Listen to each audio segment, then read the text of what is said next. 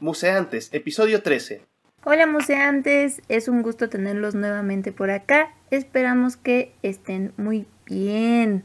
Nos encontramos de nuevo en su podcast favorito, donde hablamos de los procesos que se viven en los museos y las exposiciones, donde nos preguntamos sobre los espacios, los agentes, las colecciones, los contextos y más. Para quienes no nos conocen, todavía somos tres especialistas en museografía con perfiles muy diferentes. Yo soy Jocabet Daza, diseñadora gráfica. Yo soy Antonio Pirrón, arquitecto. Y yo soy Daniela Martínez, artista visual. Hoy hablaremos de uno de los elementos imprescindibles al hablar de bienes culturales, la conservación preventiva. Recuerda compartirnos tu respuesta a Llévele Llévele Preguntas para Llevar y conocer las tres de museantes al final del episodio. Comenzamos. Museantes Podcast. Los bienes culturales, desde que son creados hasta que adquieren valor permanente, atraviesan por un periodo de almacenamiento y exhibición en diferentes lugares. Estos objetos pueden deteriorarse durante su uso, exhibición, transporte, almacenamiento y malos tratamientos. La conservación preventiva es el conjunto de acciones que va a detectar, evitar y retardar la aparición de deterioros en los bienes culturales. Esto se va a lograr mediante la aplicación de los medios necesarios externos a los objetos que garanticen su mantenimiento y que van desde su seguridad hasta el control de las condiciones ambientales adecuadas. Para profundizar en esto, hoy nos acompaña Fernanda Núñez Vázquez. Ella es licenciada en restauración por la ENCRIM, la Escuela Nacional de Conservación, Restauración y Museografía, egresada de la primera generación del diplomado en comisariado y manejo de colecciones impartido por el INA y el INBA. Es encargada desde el 2013 del área de conservación y restauración del Museo Nacional de las Culturas del Mundo. Ha participado en exposiciones nacionales e internacionales, así como en la creación de salas de carácter temporal y permanente. Eh, actualmente eh, también es docente de la ENCRIM y ha participado ofreciendo cursos, pláticas y talleres para el North American Textile Conservation Conference, la ENCRIM también, el Simposio Latinoamericano sobre Métodos Físicos y Químicos en Arqueología, Arte y Conservación de Patrimonio Cultural, eh, también para el Museo Nacional de las Culturas del Mundo y los encuentros de museografía y conservación en referencia a su trabajo de titulación y la importancia de la conservación preventiva del patrimonio tangible. Y bueno, hola Fer, espero que estés muy muy muy bien, nos da mucho gusto tenerte por acá. La verdad es que eh, pues ya te extrañábamos y extrañamos mucho tus clases de conservación preventiva. La verdad es que son súper valiosísimas acá en la ENCRIM. Platícanos cómo estás, qué has hecho. Pues bien, muy bien. Yo sigo trabajando en el museo, este, con una nueva generación dentro del ENCRIM. Pero bueno, pues, este, atenta a los bienes culturales y seguimos con exposiciones de perfil nacional, de perfil internacional. Ya se van a acercar algunas este, muy importantes para el próximo año, que espero que contemos con ustedes. Eh, nos vayan y nos visiten, ¿no? Vamos a estar encantados de eso. Ay, sí, sí, tú, tú mándanos la invitación y estaríamos encantadísimos. Un episodio por allá también estaría increíble, ¿no, chicos? Seguro que sí. Si nos invitas, nosotros allá estaremos definitivamente. Excelente. Bueno, entonces ya. Ese ya está. Es una promesa. Pues comencemos un poco a entrar en el tema. Y oye, Fer, platícanos un poco cuál es la diferencia entre conservación preventiva, la conservación directa y la restauración. Porque creo que muchas veces pues se confunde la conservación eh, con la restauración y esta diferencia entre la conservación preventiva y la directa. Sí, claro, con gusto. Miren, acuérdense que eh, todos estos eh, términos que justamente acabas de tú de mencionar, de conservación preventiva, la directa, la restauración, todos estos van insertos dentro de un gran todo que se llama la conservación. Y la conservación básicamente es eh, pues todas aquellas acciones o medidas que uno puede realizar con el objetivo de salvaguardar el patrimonio, es decir, tenerlo en buenas condiciones. Ya a partir de ese gran todo, se empieza a subdividir en tres puntos eh, o tres términos muy específicos. que es eh, la conservación preventiva, que básicamente lo que tiene es el objetivo de evitar o minimizar este, los futuros deterioros, ¿no? Es prevenir, retardar. Y eh, bueno, la conservación preventiva también tiene la característica de que se puede ejecutar para no solamente se puede llegar a una sola pieza trabajando en un determinado tiempo, sino que puedes abarcar un núcleo grande de, colecciones ¿no? o de piezas. La conservación directa, por el contrario, este, solamente está destinada a que en un tiempo específico se trabaja una sola pieza y ahí lo que intentas es detener los procesos dañinos que ya están presentes en el objeto. ¿no? no es lo que va, lo que le puede suceder, sino lo que ya está sucediendo en el objeto. Eh, también tiene obviamente la finalidad de estabilizar este objeto, ¿no? Para que no se siga eh, acrecentando el daño. Y en lo que se refiere a la restauración, ya es una acción eh, que también va a estar eh, destinada a hacer, bueno, a intervenir un solo objeto en un determinado tiempo. Es un proceso mucho más largo que, que el proceso de conservación directa y bueno, tiene el propósito también de facilitar no solamente estabilizar el objeto, sino facilitar la apreciación, la comprensión y el uso, eh, de cierta forma, el uso del objeto en el espacio que uno lo, quiera, ¿no? Un ejemplo de esto, por ejemplo, la conservación eh, directa, mencionaste que era como para detener un, proceso de deterioro en un objeto. Por ejemplo, podría ser, no sé, un objeto de metal que se está oxidando con rapidez, ahí entra como una acción como ellas. Ahí se, puede trabajar eh, en dos niveles, aunque en realidad ya para intervenir un metal pues estás haciendo más una restauración porque es un poco complicado solo detener el objeto sin eh, intervenir en la estética del mismo objeto, ¿no? Entonces, eh, bueno, en ese caso sí, sí sería un poquito complicado eh, tratar de encasillarlo en alguno de estos dos términos. Pero em, lo que se puede decir, por ejemplo, si estamos hablando de una escultura de madera eh, y tiene algún ataque importante, algunas grietas importantes que están eh, fracturando la metal, la están poniendo en riesgo, entonces, bueno, la conservación directa sería tratar de frenar este avance de las grietas, ¿no? haciendo algunos procesos muy específicos que lo que hagan es estabilizar la madera para que ya no se siga fracturando, ya no siga avanzando ese procedimiento y hasta ahí llegaría la conservación directa. Ya la restauración sería meterte un poquito más y entonces ver si, em, si estas grietas son necesarias eh, aplicarles otros ciertos tratamientos como alguna especie de resane, por ejemplo, seguido de una reintegración cromática para disimular estas grietas y que no sean este, percibidas por, por, el público, ¿no? Que va a disfrutar de estos objetos. Claro, ¿y todavía está permitido hacer eso, el resane y hacer que, que casi no se vea este deterioro? Eh, pues permitido, sí, no, yo no, más bien no lo pondría como algún proceso que pueda no ser permitido, sino que más bien eh, todas las restauraciones van a tener diferentes grados de intervención, ¿no? Entonces no en todos se va a realizar los mismos procedimientos ni vas a intervenir con la misma profundidad. Entonces, eh, pero como cada objeto es diferente, está en un contexto diferente, tiene deterioros diferentes, todo eso hay que ponerlo dentro de una balanza eh, y realizar un dictamen muy específico por cada objeto y entonces ahí sí puedes determinar qué tanto vas a profundizar en tu intervención o si la vas a dejar eh, simplemente en una conservación directa sin entrar a una restauración, ¿no? Bueno, y pasando a otra pregunta, Fer, eh, ¿qué características debe tener el patrimonio salvaguardado para su conservación preventiva?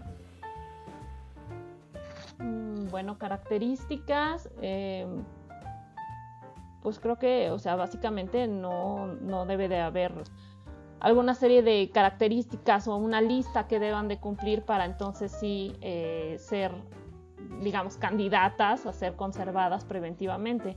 Definitivamente toda, todo patrimonio debe ser, debe ser conservado, sobre todo si ya estás hablando que está em, considerado dentro de eh, un patrimonio nacional o un patrimonio internacional, si ya está em, evaluado, aceptado como tal y tiene un, número eh, que le otorga ese grado ¿no? de patrimonio, entonces eh, obviamente tiene todo el derecho de ser preservado o conservado. Em, pero bueno, o sea, siempre hay diferentes objetos o diferentes obras que pueden ser eh, conservadas preventivamente independientemente de si son eh, un patrimonio no, no, lo es, ¿no? Cada quien en nuestra casa tenemos objetos preciados para nosotros, que quizá fueron heredados de nuestros abuelitos, de nuestros padres, ¿no? Es la joya de la familia y pues obviamente siempre buscamos eh, la forma de mantenerlo en las mejores condiciones y tiene todo, todo el, el valor o, la importancia para nosotros, ¿no? De forma independiente para eh, conservarlo de manera, ¿no? Y le aplicamos procesos de conservación preventiva y no nos damos cuenta. Sí, claro. Oye, por ejemplo, eh, hemos visto mucho en últimos años, eh, ha pasado mucho en España, es un fenómeno que se está dando mucho, de las restauraciones de pinturas en las iglesias, que están muy mal hechas. este fenómeno se ha vuelto popular porque lleva ingresos a las poblaciones porque como se vuelve meme, como se vuelve eh, lo de moda, la gente va a verlas nada más porque es el nuevo ese homo o el nuevo pintura que le llevan en la torre. Eh, eso se puede de alguna manera, eh, digo, sé que es la legislación española y demás, pero ¿hay alguna forma de que eso se pueda evitar? Sí, sí, definitivamente, como tú bien dices, depende mucho, este, obviamente, del país que estamos hablando, ¿no? En España, pues también tienen sus normas, tienen sus leyes que protegen al patrimonio cultural, em, pero definitivamente eh, por alguna razón que no, no sé, no te podría decir ahorita a profundidad, por qué no están haciendo alguna acción muy específica, o quizás sí la están haciendo, pero tal vez no hay tanto em, tanta difusión sobre eso esos, este, estas acciones que están realizando los españoles para evitar que se sigan eh, pues haciendo daño ¿no? a, los, a su propio patrimonio. En el caso de México, sí tenemos una normativa, tenemos leyes muy específicas, muy claras, en las cuales este, eh, pues se marca, ¿no? Que justamente quién, quién puede estar encargado de realizar qué tareas y con qué supervisión, ¿no? O sea, no es que uno aquí en México, por ejemplo, eh, ya estudió restauración y entonces sí puedo ir y trabajar la pieza de una iglesia, ¿no? No es así de sencillo. Necesariamente necesitamos tener un permiso eh, y ese permiso nos lo tiene que otorgar, en este caso específico que estamos hablando, pues el Instituto Nacional de Antropología e Historia. Ellos son los encargados por medio de sus especialistas en conservación, en restauración, los que dan esa autorización para que uno pueda realizar estas intervenciones. Todo debe estar regulado. Súper bien. Oye, Fer, y en esto que estamos hablando relacionado a la restauración, que más bien los que la, la llevan a cabo son personas específicas, con ciertos permisos, con ciertas ya, eh, pues, estudios o estrategias, sabiendo todo lo que van a hacer siguiendo un poco esta línea, entonces, ¿quiénes hacen, pero la conservación preventiva? Porque también hace rato decías que quizá puede tener alguien en, casa una joya de la familia y uno puede, pues ahí intervenir o hacer algo para su conservación preventiva. Pero, ¿quiénes hacen conservación preventiva? Pues el, personal que puede realizar la conservación preventiva, pues básicamente es cualquiera, cualquiera Em, la puede aplicar en sus espacios personales y en el caso, hablando de un patrimonio nacional, este, eh, estamos los especialistas, estamos la gente que está cerca de este patrimonio, que trabaja en los museos, en esos espacios, y cualquier em, personal que trabaja en esos espacios, de alguna forma tiene em, la responsabilidad de ejecutar ciertos procesos, ¿no? que contribuyen a la conservación preventiva de los objetos que están este, en el espacio. Por ejemplo, no porque, eh, no porque los restauradores, digamos, seamos los que directamente eh, trabajamos con unas piezas que están expuestas en alguna sala, quiere decir que somos los únicos encargados o responsables de la conservación preventiva de estos objetos. Todos pueden participar. El museógrafo pone de su parte para conservar estos objetos, como pues, no sé, realizando em, soportería muy específica, ¿no? Por cada uno de los objetos, eh, apoyados con el restaurador, se determinan pues las condiciones de la sala, ¿no? Si va a haber mucha iluminación, si va a haber poca, eh, las condiciones de la temperatura, de la humedad, eso se realiza en también ahí participa, eh, por ejemplo, si estamos hablando de, de, las condiciones de humedad, de temperatura, pues también participa, por ejemplo, la gente de mantenimiento. Gente de mantenimiento de un museo también de alguna forma están involucrados en el mantenimiento de los equipos, de los sistemas que justamente regulan esta ambientación del espacio. Entonces, contribuyan a la conservación preventiva. Em, ligado a ellos, digamos, y bueno, a todos los que participamos dentro de un museo, pues está la gente de la administración, por ejemplo, ¿no? La gente de la administración obviamente son los encargados de conseguir ese recurso necesario para que los equipos estén en buenas condiciones, para que la gente pueda eh, comprar los insumos necesarios para eh, la formación de estos soportes o para eh, comprar los focos que sean los adecuados a, colocar dentro de la sala ¿no? y evitar que haya algún daño por iluminación Em, de esa forma, pues también participan, por ejemplo, los administradores, ¿no? Los directores también son muy importantes en ese asunto porque también son los encargados de conseguir el recurso, son también los que vinculan finalmente em, ellos y los subdirectores, pues a todas las áreas que conformamos un museo y que de alguna forma aportamos. Las personas, eh, por ejemplo, de intendencia, también ellos aportan mucho cuando va una persona de intendencia, eh, debe de saber cómo realizar la limpieza de la sala. No nada más es entrar y limpiar como, como limpiamos nosotros en nuestra casa. No, no, no. Debe tener una, metodología muy específica, debe saber de dónde a dónde debe de hacer cierta limpieza. Si es un piso, por ejemplo, eh, de un inmueble histórico, debe de saber con qué materiales debe de realizarlo o si no es histórico el edificio, bueno, pues simplemente eh, debe de trapear, ¿no? ¿Qué tanta cantidad de agua debe de usar? Si debe ser mucha, si debe ser poca. Eso se lo van a indicar también los restauradores. Y bueno, así como, como estos ejemplos, pues hay otros tantos de, gente que participa dentro de los museos, que trabaja en museos y que de alguna forma aportan su granito. De arena para la conservación de, todas estas piezas. Eh, también personas que, van y, visitan los museos, el público es muy importante. De una o de otra forma eh, participan en la conservación de estos objetos, eh, como pues siguiendo estas sencillas reglas o sugerencias que se les realizan al entrar al museo, que es lo que siempre dicen, no tomes fotografía con flash, eh, no corras, ¿no?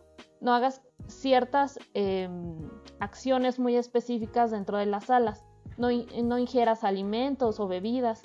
Si el público se ajusta y obedece esta, este tipo de, de solicitudes o de reglas em, que, se, que se aplican en los museos, pues también están ayudando a conservar estas piezas, ¿no?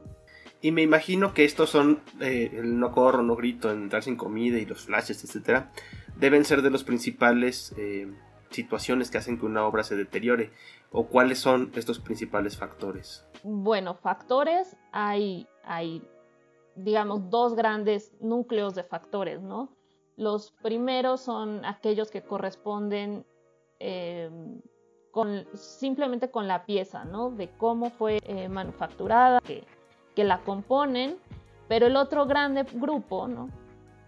Es aquellos factores extrínsecos, ¿no? Que les llamamos extrínsecos o exteriores a la pieza.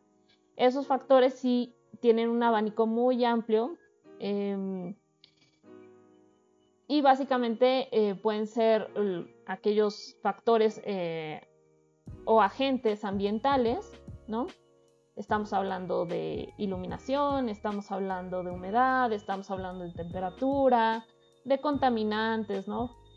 Em, pueden ser factores eh, relacionados con la actividad del hombre. El hombre hablando como tanto del personal que labora dentro de estos espacios museísticos como aquellos que solamente van como público. Y también existe otro abanico em, de agentes que son los biológicos, que estamos ahí hablando de, em, de estos reinos animales, ¿no? Sin incluir al hombre, por así decirlo, que son este, los animales y los insectos. También vienen acompañados de, de los hongos, o pueden haber algunas bacterias, ¿no? Que pueden este, tener ahí cierta incidencia sobre el patrimonio y afectarlo de cierta manera. Oye, Fer, y en tu experiencia, ¿nos podrías platicar de algún ejemplo de algún, pues, de alguna pieza o de las más comunes y cómo estos factores han deteriorado las piezas? Mm, bueno, hablando de forma muy general, eh, se ha visto dentro del ámbito de la conservación que generalmente aquellos factores, o sea, los factores ambientales, los factores biológicos, sí tienen un cierto riesgo, ¿no? Dentro, bueno, para más bien para el patrimonio, pero definitivamente todos aquellos que están relacionados con el factor humano, eh, son los que generalmente siempre eh, suceden, ¿no? Son los más frecuentes a que sucedan. Em, y bueno, eh, definitivamente este factor humano puede desencadenar que em, tanto los factores medioambientales como los biológicos tengan una incidencia más importante o un impacto más relevante en, en el deterioro de, del patrimonio. Eh, mencionas mucho el factor humano, por ejemplo, puede ser pues que alguien se tropiece y rompa una vitrina, que rompa eh, alguna, em, pues sí, algo que rompa con la estabilidad del, objeto que se está eh, conservando o, guardando. Este, ¿Qué sucede en esos casos? Por ejemplo, si, si hay un accidente, en el que una pieza u obra o, vestigio arqueológico, por ejemplo, resulta ser dañado por un visitante, bueno, no sé si se pueda saber o, qué onda, qué pasa. pues, eh, por ejemplo, hablando del patrimonio, pues generalmente tiene algún seguro, ¿no? Que, que lo protege de algún de daños que pueda tener el objeto, pero regularmente pues sí se, intenta que esta persona que ha tenido el incidente em, pues esté presente, ¿no? Tratar de, que esté presente y que de sus datos en lo posible para que en caso de que se requiera algo de importancia eh, para trabajar en la pieza, pues se pueda tener este contacto con la persona. también todo eso de alguna forma está sujeto a, a los niveles de daño que pueda tener el objeto, ¿no? Eh, no hay, no hay un, un proceso como muy específico que yo te pueda decir, sucede esto, esto, esto, esto, pero em, pues sí, lo principal es tener como el contacto con esta persona. También, obviamente, todo va, o, va a ser una gran diferencia saber si eh, el daño se hizo de forma intencional o no fue intencional, ¿no? Si sucede que alguien va caminando accidentalmente por alguna razón se tropieza y bueno, se causa algún daño, no es lo mismo que si alguien llega, entra a un espacio museístico, a alguna zona arqueológica y causa el daño, ¿no? Específico. Entonces sí ya eh, se toma otro tipo de, de, de, acciones, sí, de acciones legales y bueno, pues ya, ya se puede hablar pues incluso de la intervención de ahí de, la ley, ¿no? De la justicia. A mí me tocó, bueno, no eran, no eran vestigios arqueológicos ni, ni nada que no pudiera reemplazarse nunca más. En un museo me tocó que un niño, había unas pantallas en el suelo, unas, unas pantallas LED, eh, y un niño llegó y la pisó para ver qué pasaba, así, y se quebró toda. Y eh, no nos dimos cuenta porque justo estábamos haciendo un cambio de custodios y de mediadores, o sea, en ese momento pasó algo que no había un custodio viendo, ¿no? Y fue eh, un cuestión de un segundo, un segundo. Y pues fue todo un rollo porque pues la señora y los niños se fueron del museo, no se quedó grabado en las cámaras, pero pues cómo contactar, pues no, no se puede, ¿no? Entonces, quienes tuvimos que hacer las declaraciones de los hechos para que el seguro pudiera accionar, pues fuimos todos los demás, ¿no? Para para ver si sí coincidían. Entonces, pues no es que haya sido como muy, muy grave, pero sí involucra procesos como bastante complicados, creo yo. Tomar declaración de todos, que todos firmen, ¿no? Y que se haga un dictamen de qué es lo que pasó, pues lleva tiempo. Y bueno, eh, Hablando de estos factores de deterioro, también hablaste como de insectos, también hablaste de, bacterias, ¿no?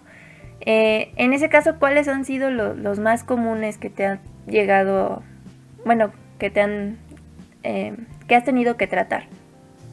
Comunes, hablando de biológicos, em, eh, pues, por ejemplo, estamos en la Ciudad de México, ¿no? Entonces, bueno, aquí este, por lo mismo la cantidad de gente, de la basura que se genera, es muy frecuente que, que haya, ahora sí que en toda la ciudad, este problema con roedores, ¿no?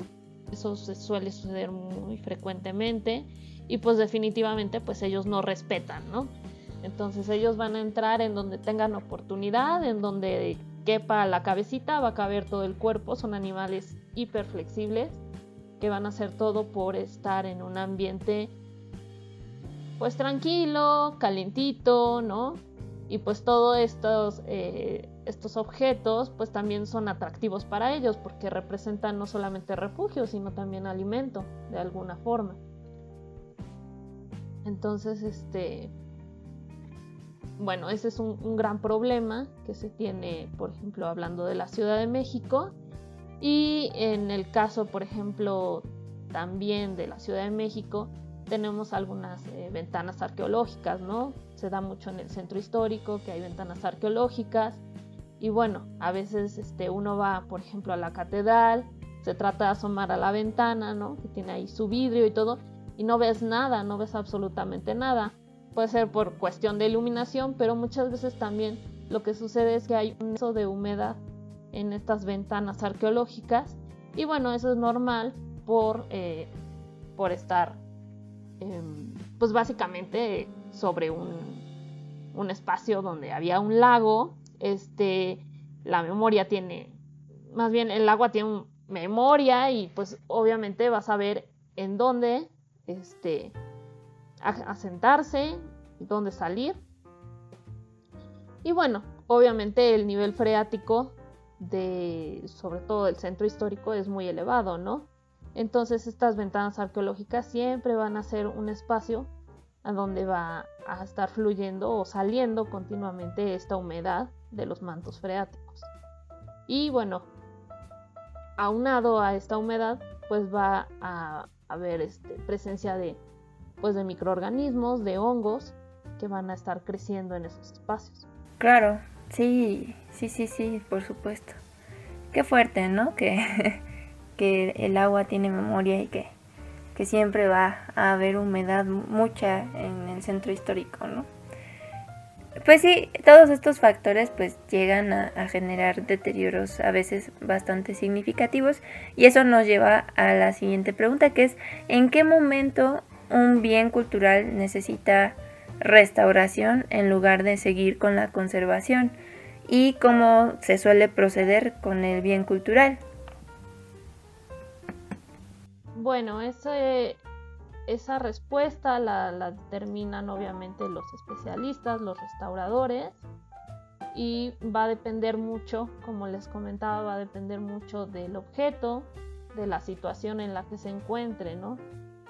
El tipo de objeto, con qué está elaborado, qué grado de alteración o de deterioro tiene, entonces ellos determinarán en base a eso y a otro y otra serie de, de indicadores, em, pues si realmente eh, la pieza va a necesitar una intervención profunda, una restauración, o si con una conservación directa es suficiente. Ahora, hablando de la conservación preventiva, la conservación preventiva, esa se va a aplicar en todo momento a todos los objetos. Es decir, no porque una pieza, por ejemplo, se encuentre en restauración, no se le van a aplicar.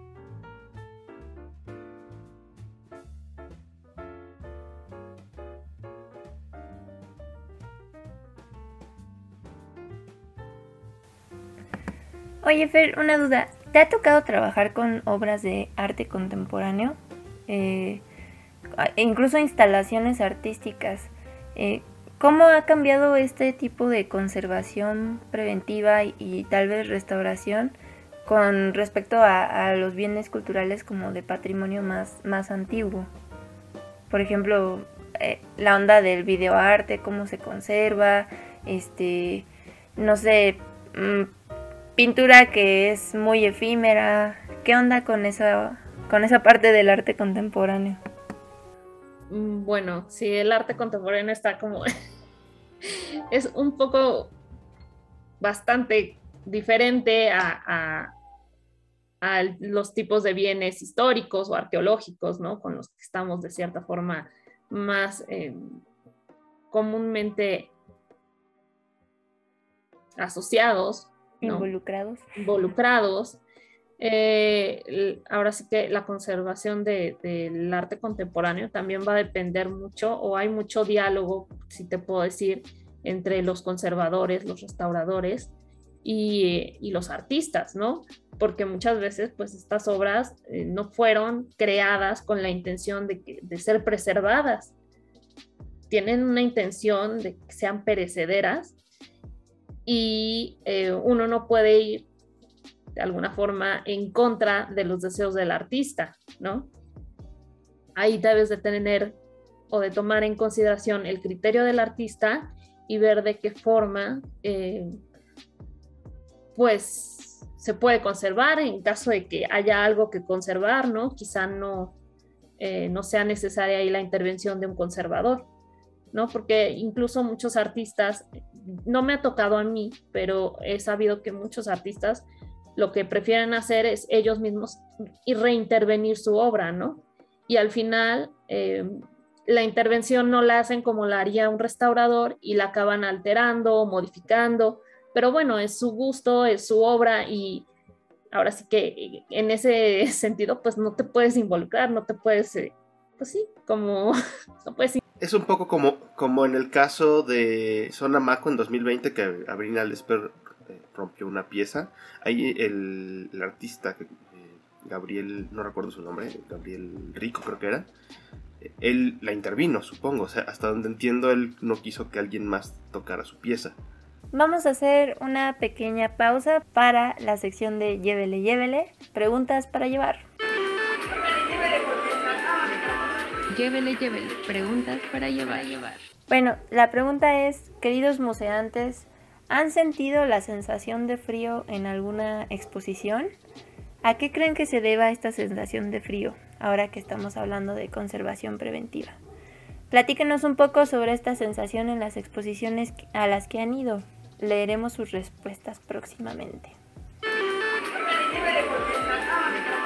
Llévele, llévele. Preguntas para llevar. Y bueno, estamos hablando de conservación preventiva. Entonces, nuestra siguiente pregunta para Tifer es: ¿Cómo se conoce el estado de conservación de las obras? Hace rato nos platicabas un poco de estos diagnósticos y estos métodos que ya se tienen, o reglas, o lineamientos más bien establecidos, pero ¿cómo puede un profesional como tú conocer el estado de conservación de las obras? Bueno, pues nosotros básicamente lo que hacemos es este, una observación muy detallada del objeto, ¿no? Revisamos el objeto por todas sus, caras, 360 grados, para conocer cuáles han sido las alteraciones que ha tenido este objeto a través del tiempo em, y en los diferentes entornos que ha, permanecido el objeto. Haciendo esta, esta, observación, esta revisión y encontrando las alteraciones, eh, pues vamos a ir digamos, nosotros haciendo una especie de, de clasificación de estas alteraciones para saber cuáles se deben directamente al tiempo y que eh, forman parte de pues del envejecimiento natural de la pieza o de los materiales y cuáles realmente son eh, estas alteraciones dañinas que nosotros debemos de justamente de evitar, de retardar o en algún momento tal vez de restaurar, ¿no? Pero básicamente todo lo llevamos a cabo por medio de observación y bueno, todo el procedimiento que, hagan los restauradores, todo se va a descargar en un documento final que va pues la historia clínica del objeto, ¿no? Para saber en qué momento se ese momento y em, este documento va a almacenar y va a ser este, de utilidad para, para el futuro, ¿no? Este, con esto se puede reevaluar la pieza en un determinado tiempo y ver si estos avances, si estos deterioros, perdón, han tenido algún avance. Hablaste un poquito sobre la clasificación de estos eh, estados de, los objetos. Eh, ¿Qué tipo de clasificaciones te refieres? Como en esta parte presenta oxidación, en esta parte esta fotografía tiene un doblez. Eh, ¿Nos puedes hablar un poquito sobre esas clasificaciones? Eh, sí, por ejemplo, eh, hay ciertas manifestaciones sobre los objetos que son alteraciones comunes por el tiempo, ¿no? Que es, por ejemplo, el cambio de, las, de los colores, ¿no? Hay algunos cambios de colores en algunos materiales que son, em, digamos, entre comillas, normales, por así decirlo, y son derivados del tiempo que ha pasado el objeto en las condiciones de, ambientales, ¿no? Entonces, bueno, hay una ligera variación del cambio de color o este puede ser de una madera, puede ser, o sea, de cualquier de cualquier material se va a ver ahí algún cambio, ¿no? Quizá em, visualmente no sea perceptible, pero hay otras formas de identificar que hayan estas, estas alteraciones cromáticas, ¿no? Por medios ya de estudios más especializados. Y bueno, todo eso es lo que comúnmente, eh, comúnmente la gente se refiere a veces como pátina, ¿no? Entonces, bueno, a veces esas, esas pátinas eh, no voy a entrar ahorita en detalles para saber qué es, lo, qué es la pátina y qué no es la pátina, pero eh, en ocasiones justamente esta, especie de pátina o envejecimiento natural que no es agresivo, que no pone al objeto en un estado de, de daño continuo o de desestabilización, ¿no? que no lo afecta visualmente, pues entonces esos daños no se consideran, digamos, negativos hacia el, hacia el objeto. Y bueno, pueden, dependiendo de esta clasificación, pueden continuar, pueden permanecer en este objeto y se respetan, ¿no? Entonces no quiere decir que cuando nosotros hagamos una restauración vayamos a llevar al objeto a su estado inicial después de, de haber sido creados, ¿no? Vamos a respetar esta, este paso del tiempo y esta huella de paso de tiempo este, en el objeto.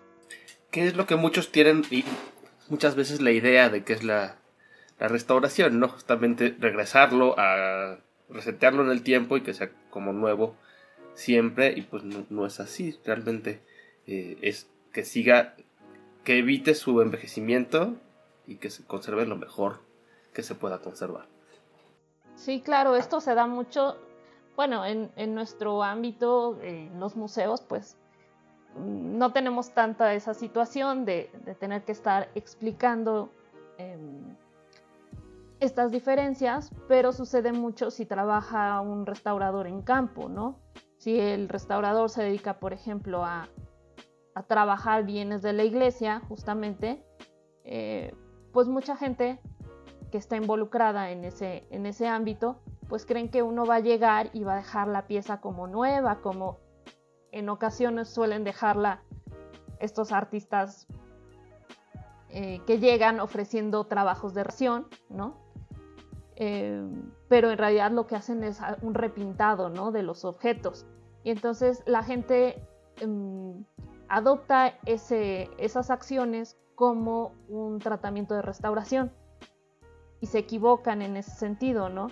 Entonces cuando llega un restaurador y realmente aplica un proceso de restauración, eh, pues se impacta mucho la gente y, y incluso a veces se enoja, ¿no? Porque dicen es que yo quería la pieza como nueva y pues como nueva nosotros eh, como restauradores no la podemos dejar, ¿no? Eso es algo que para nosotros está completamente prohibido, ¿no? Dejarla, nosotros utilizamos mucho el término de canica chupada, o sea, no podemos dejarla como si acabara de salir de la tienda porque definitivamente estaríamos faltando a, un principio muy importante, ¿no?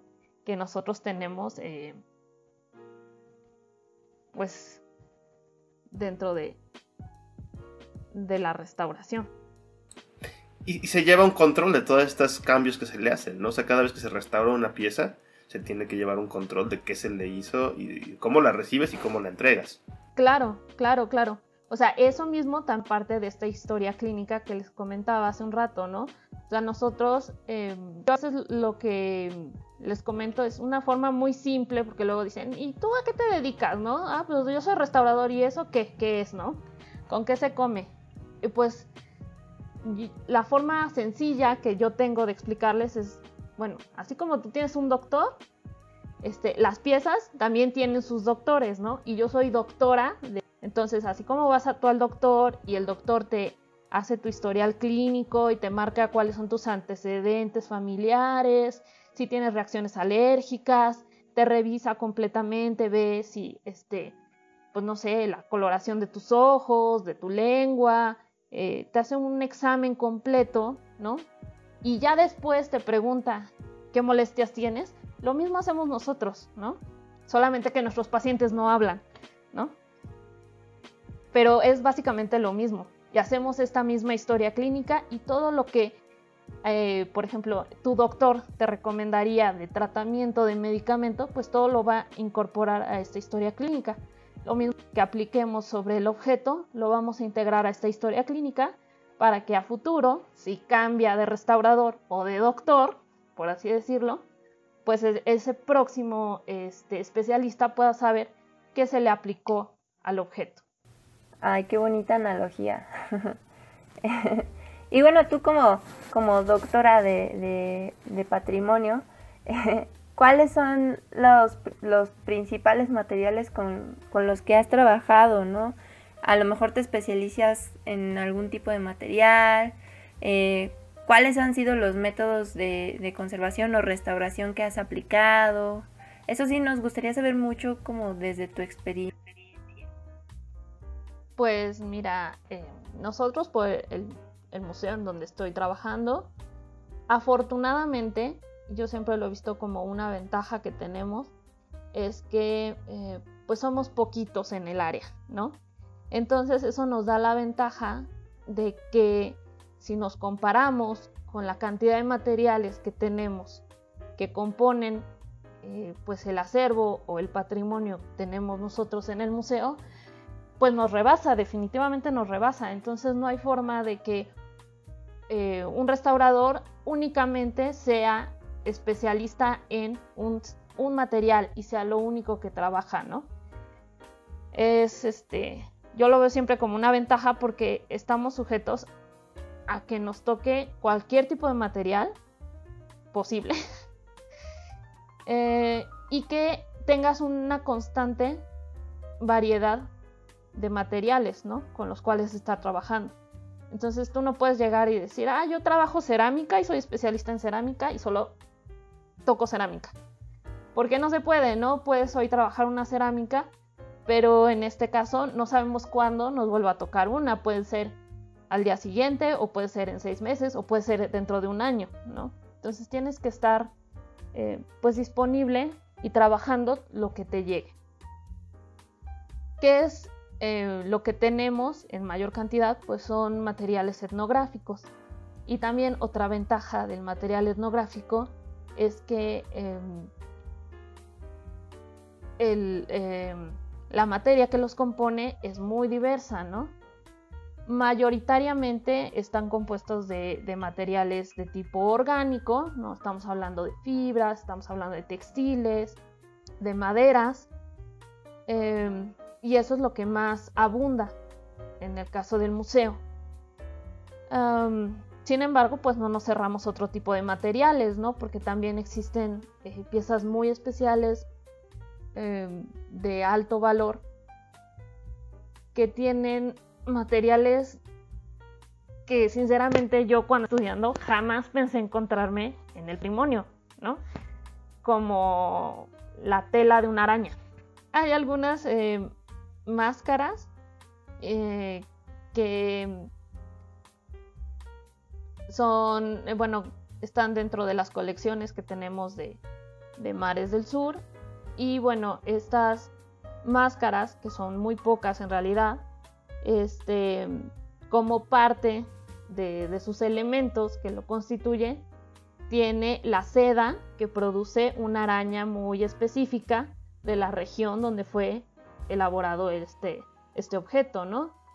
Y pues bueno, eso está, eh, por ejemplo, en una máscara forma parte de la barba, ¿no? De la máscara.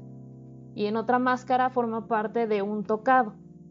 Y tú ves ahí la, el hilo de la seda de la araña, este, colocado sobre el objeto. Entonces, representa siempre un reto para nosotros saber con qué lo podemos trabajar o, simplemente saber cómo lo podemos conservar, ¿no? Estamos de alguna forma nosotros como muy, em, muy familiarizados con cierto tipo de materiales, salimos de la licenciatura em, pues con un conocimiento muy específico en, en materiales arqueológicos y con, en materiales históricos, virreinales, ¿no? He tenido que ver huevitos de, Pascua, huevos de caimán, ¿no? Que forman parte también de la de las colecciones del museo y este obviamente tienen em, diferentes orígenes, ¿no? Hay huevos de avestruz, como te dije, hay huevos de, de caimán, y bueno, si tienen, si están en buen estado de conservación, pues bueno, ya nada más los tengo que conservar y tengo que ver que no se vayan a fracturar, que no les vaya a suceder algún incidente, ¿no? Pero si están este, con alguna alteración o están, por así decirlo, están fracturados, pues ahí es donde uno tiene que entrarle y tratar de ver qué materiales puedes ocupar de tu, de, de así que todo tu mundo de materiales ver qué es lo que te sirve para entonces aplicarlos a este, a este objeto.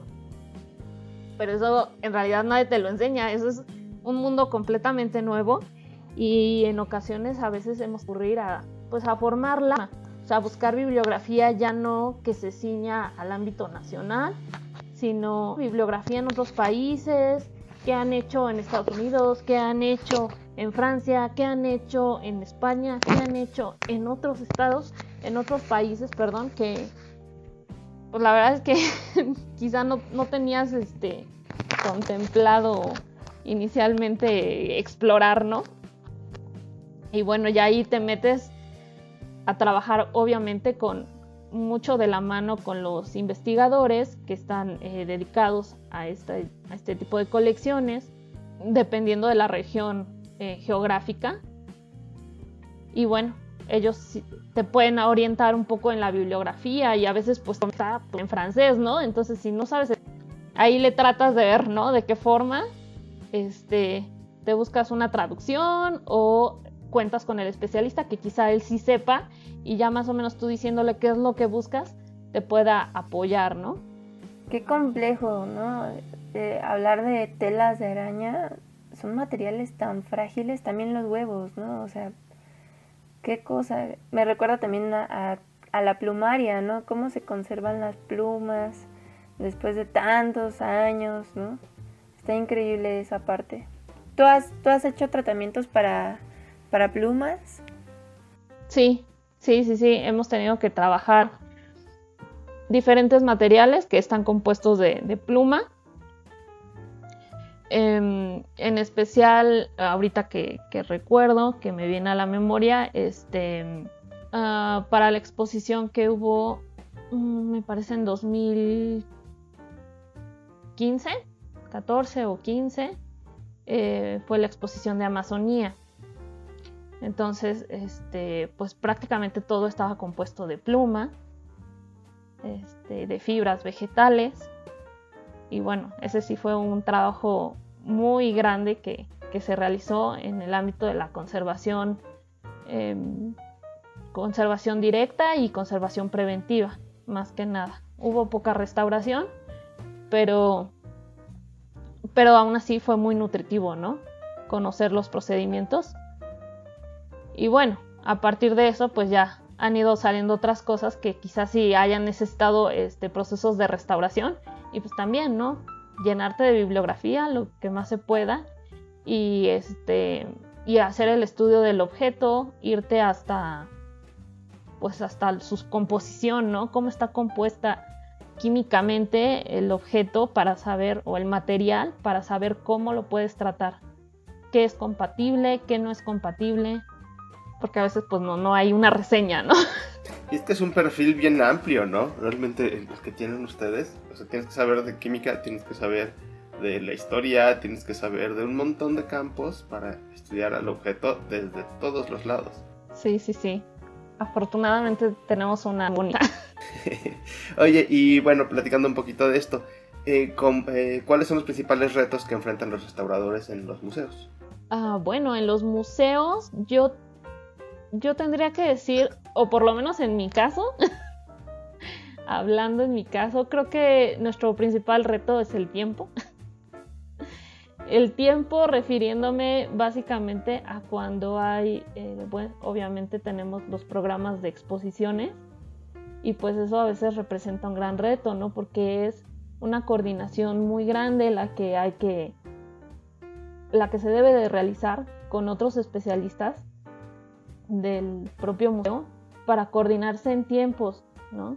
Desde la selección de, las colecciones que van a participar en esa exposición hasta saber cómo se van a montar y si requieren justamente algún tipo de preservación, cuál, cuál de todos estos procesos se tiene que llevar a cabo y en qué tiempo, qué, con qué tiempo cuentas, ¿no? Porque muchas veces, em, por así decirlo, si el, el especialista, el investigador, el curador, em, no entrega esta lista de las piezas que va a trabajar en un tiempo específico, eso minimiza el tiempo que tiene el restaurador para trabajar las colecciones, ¿no? Y eso arrastra o empuja a su vez el tiempo que tiene el personal de museografía para trabajar con las colecciones, ¿no? Para saber cómo va a estar distribuido en sala, eh, qué tipo de soportería o de anclaje va a tener, ¿no? Eso va a reducir o va a impactar también a los tiempos de, montaje. Y bueno, es toda una cadenita, ¿no? Entonces, si, si no hay sincronización, si uno falla, pues afecta a todo el sistema. Sí, claro, porque, bueno, este es un dato para nuestros escuchas, una, una curiosidad tal vez, es que hay piezas que necesitan un traslado pero ese traslado involucra también tiempos en que las piezas tienen que aclimatarse a su nuevo recinto, ¿no? A, donde tienen que llegar y montarse, ¿no? Pero también tienen que aclimatarse y, y, ver cómo se van a montar. Entonces, como dice Fer, hay muchos tiempos con los que tienen que estar muy bien coordinados para que esto suceda y que no exista un, un daño o deterioro mayor a las piezas. Sí, sí, definitivamente hay que estar este, muy al pendiente y tratar de que todos cumplan en los tiempos establecidos porque si no, afectan el trabajo del otro, ¿no? Es un trabajo en equipo. El museo es, trabajo en equipo todo el tiempo eh, y para cualquier cosa, ¿no? Que, puedas realizar. Y el equipo eh, siempre tienes que estar muy consciente de que no solamente lo compone la gente que está dentro de tu área, sino que el equipo es todo el museo, todo el personal. Y antes de pasar a nuestra última pregunta, me quedé pensando en lo que nos decías que era muy común acá en la Ciudad de México, los ratones. ¿Qué métodos se usan en, ese, en esos casos? Pues lo mejor es eh, utilizar sistemas de barrera para, los roedores. Obviamente va a depender mucho del espacio en donde tú estés trabajando, ¿no? Eh, pero tienes que, empezar por los métodos de barrera, ¿no? ¿A qué me refiero con esto? Bueno, si ya empiezas a ver que hay roedores en el espacio donde tú trabajas, tienes que ver por dónde ingresaron estos roedores, ¿no? Si fue obviamente por una puerta abierta, porque necesariamente debe de haber un flujo continuo de gente, de público, bueno, este, ahí desafortunadamente pues no se puede hacer mucho, ¿no? Pero si se trata de una puerta que em, que debe estar cerrada o que en las noches debe de estar cerrada, pero hay un espacio muy importante entre la parte baja del, de la puerta, del portón y el piso, bueno, pues por ahí van a estar ingresando y saliendo continuamente los roedores. Lo mismo pasa con las ventanas, lo mismo pasa con las, las alcantarillas. También hay que estarlas revisando, ¿no?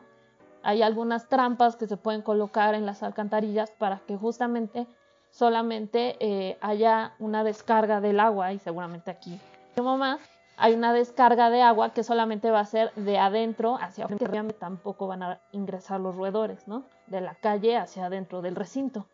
Em, en el caso de, por ejemplo, de las ventas de las puertas que les comentaba, pues igual, ver de qué forma se coloca ahí un dispositivo, eh, un objeto que impida que estén ingresando los, los ratones como con toda la facilidad.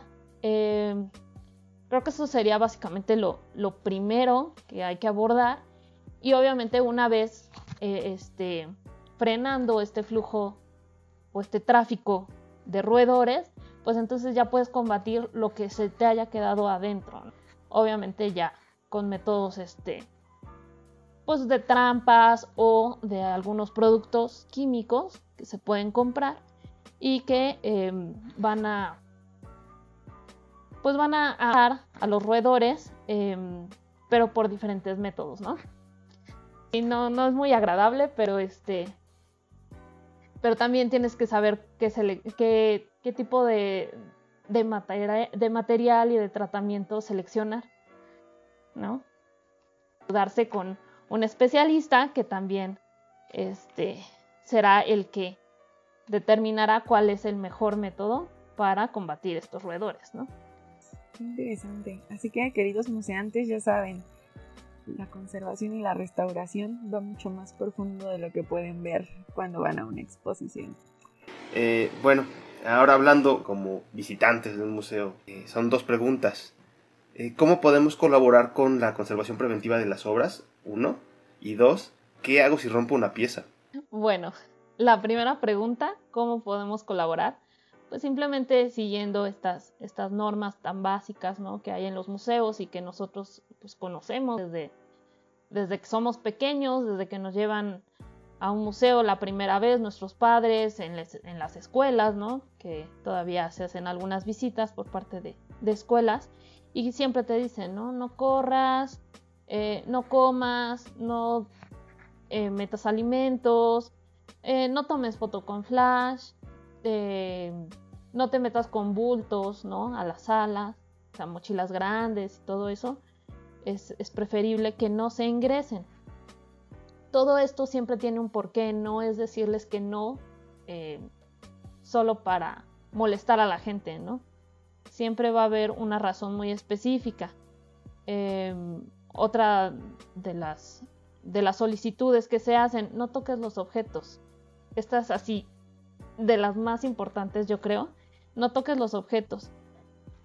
Pues la gente puede decir, bueno, ¿qué más da si lo toco, no? O sea, yo quiero tocarlo porque es una pieza original y es importante y me es atractiva y quiero saber cómo se siente la textura, ¿no?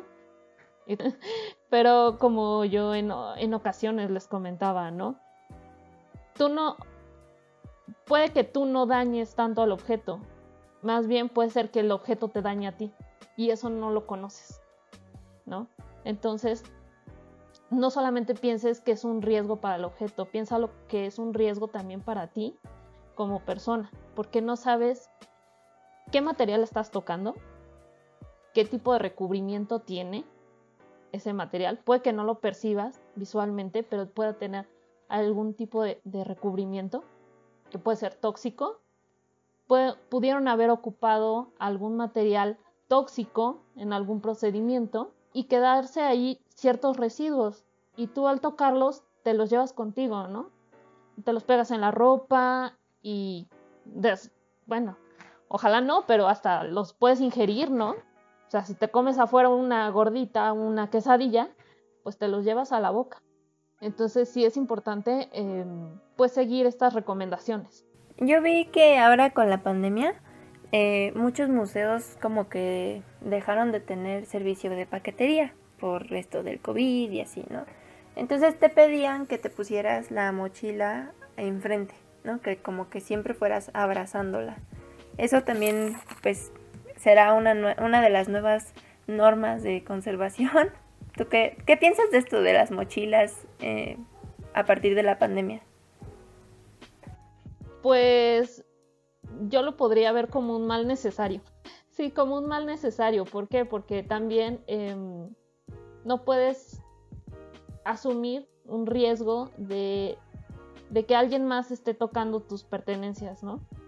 Y no sabes qué es lo que te puedan em, pasar a través de este toque de, las pertenencias, ¿no? Puede ser que, que, vaya, o sea, la persona está infectada y, este, y te recibe tu mochila y bueno, luego te la entrega, pero pues desafortunadamente eh, quizá esa persona no se esté limpiando constantemente, no se esté em, desinfectando continuamente las manos y bueno, por esta interacción pues puede haber un contagio, ¿no?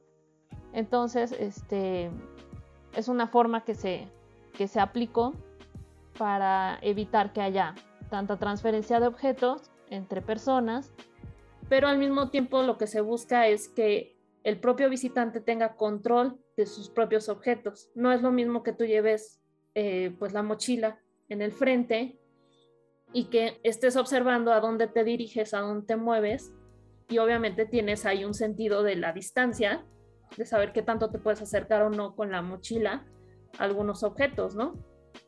O a las vitrinas. Y no es lo mismo que, a que tú tengas ese bulto atrás, porque no vas a estar, em, no vas a tener tanto cuidado en esos movimientos que uno realiza. Entonces, bueno, ese es un mal necesario. Y ahora otra cosa que está mucho de moda, o que bueno, ya, ya tenemos unos años con ellos, es este, el uso de la selfie stick, ¿no? Igual, o sea, ahorita ya se está pidiendo que no se utilice la selfie stick. ¿Por qué? Porque es lo mismo. Uno se concentra tanto en tomarse una buena foto que te olvidas lo que hay en el entorno.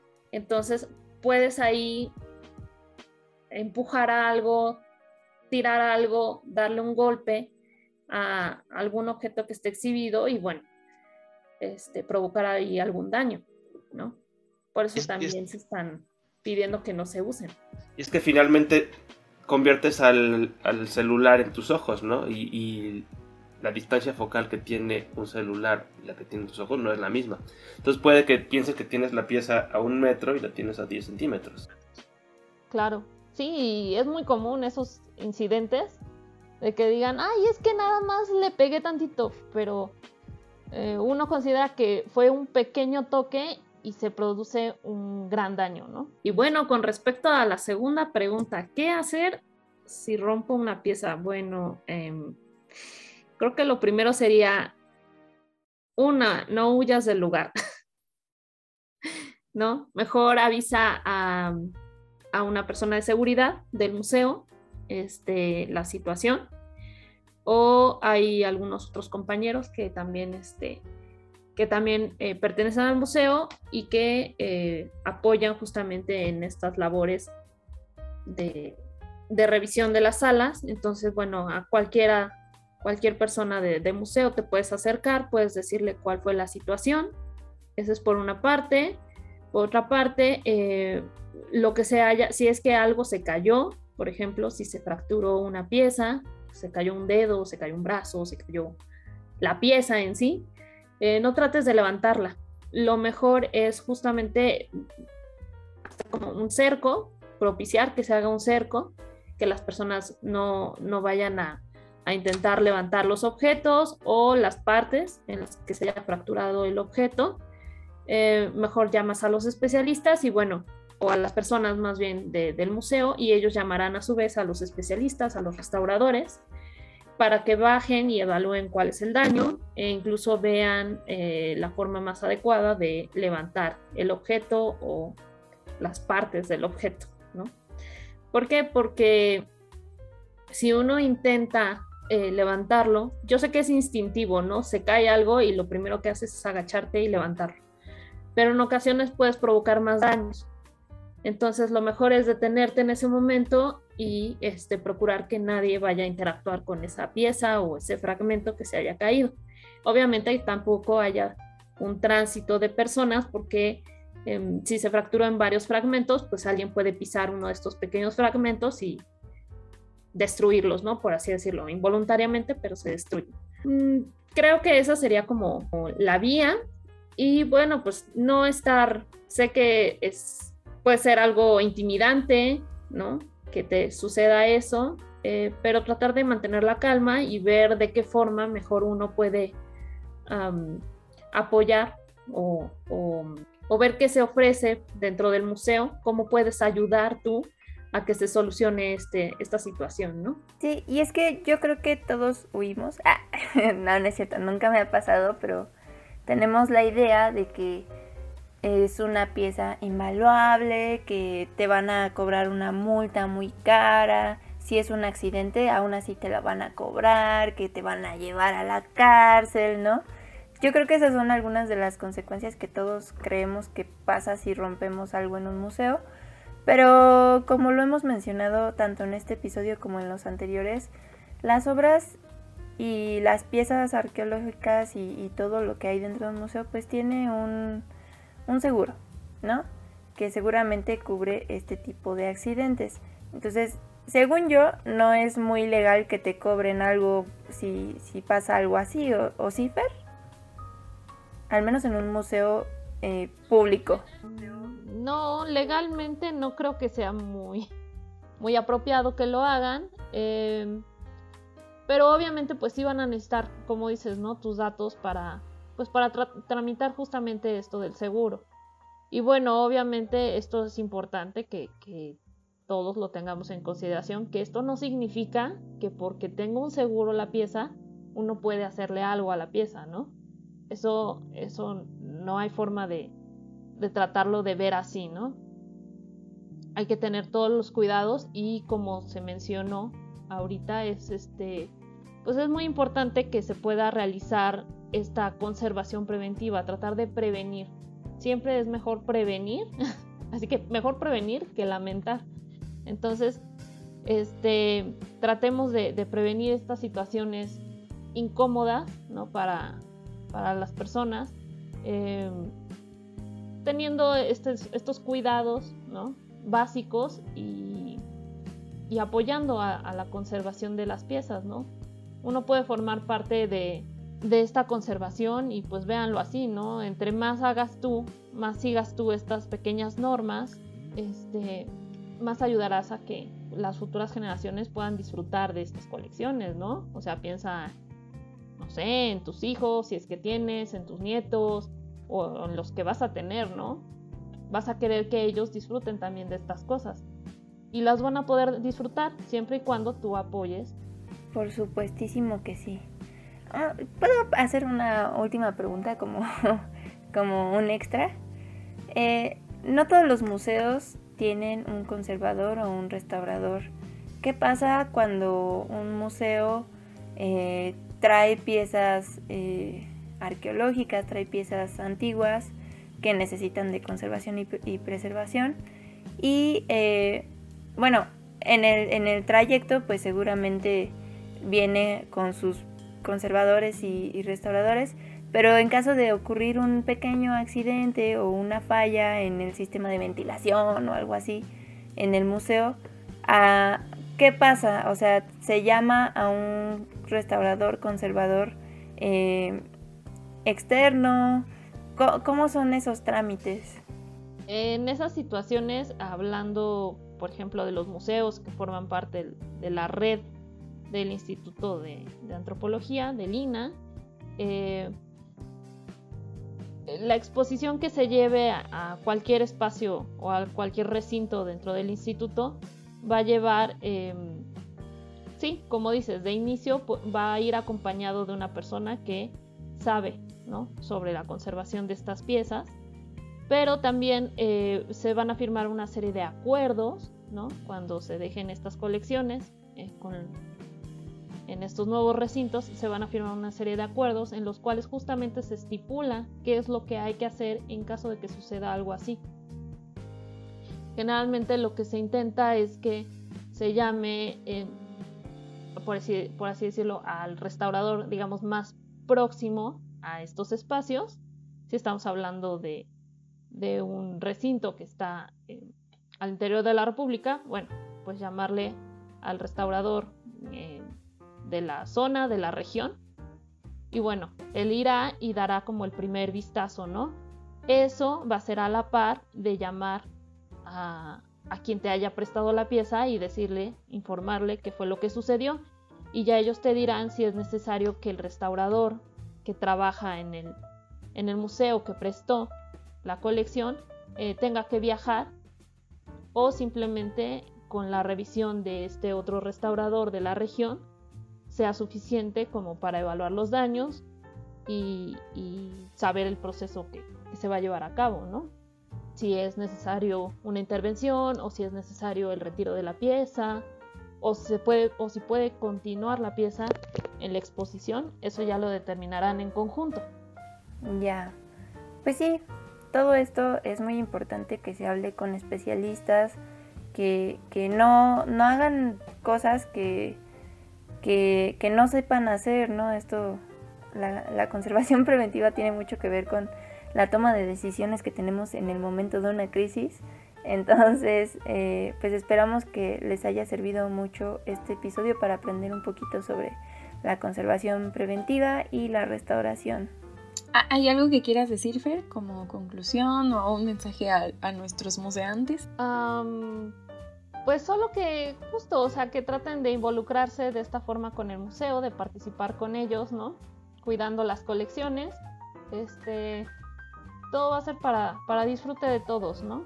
Muy bien, muchas gracias. Gracias, Fer. Eh, y bueno, vamos a pasar a nuestra última sección del podcast. El día de hoy, las tres museantes nos las va a compartir Fer. Entonces, adelante, Fer las tres democeantes. Bueno, pues gracias. Este, continuando justamente con esta línea de hablar de la conservación preventiva, les quiero recomendar un libro que creo que está muy bueno, la verdad es que sí me gusta mucho, em, que se llama Conservación Preventiva en Museos, es de Chris Kaple, es del 2011, em, lo pueden eh, lo pueden comprar en Amazon, ¿no? Este, no es, no es económico, pero creo que vale lo que cuesta. Y em, cada una de las em, de los capítulos del libro aborda un agente de deterioro diferente. Entonces, este, pues la verdad es que es bastante enriquecedor, ¿no? Te habla de la luz, de las condiciones de humedad, la temperatura, este, las formas de, pues de detectar, de monitorear, ¿no? Y de cómo, este, trabajar en ellas para una mejor conservación de los objetos. Esa es la primera. La segunda es, eh, bueno, yo los invito a, que vayan a, al Museo del Palacio de Bellas Artes y que vean en la exposición de Solo lo maravilloso es bello, el surrealismo en diálogo. Son más de 280 piezas, está bastante interesante, ¿no?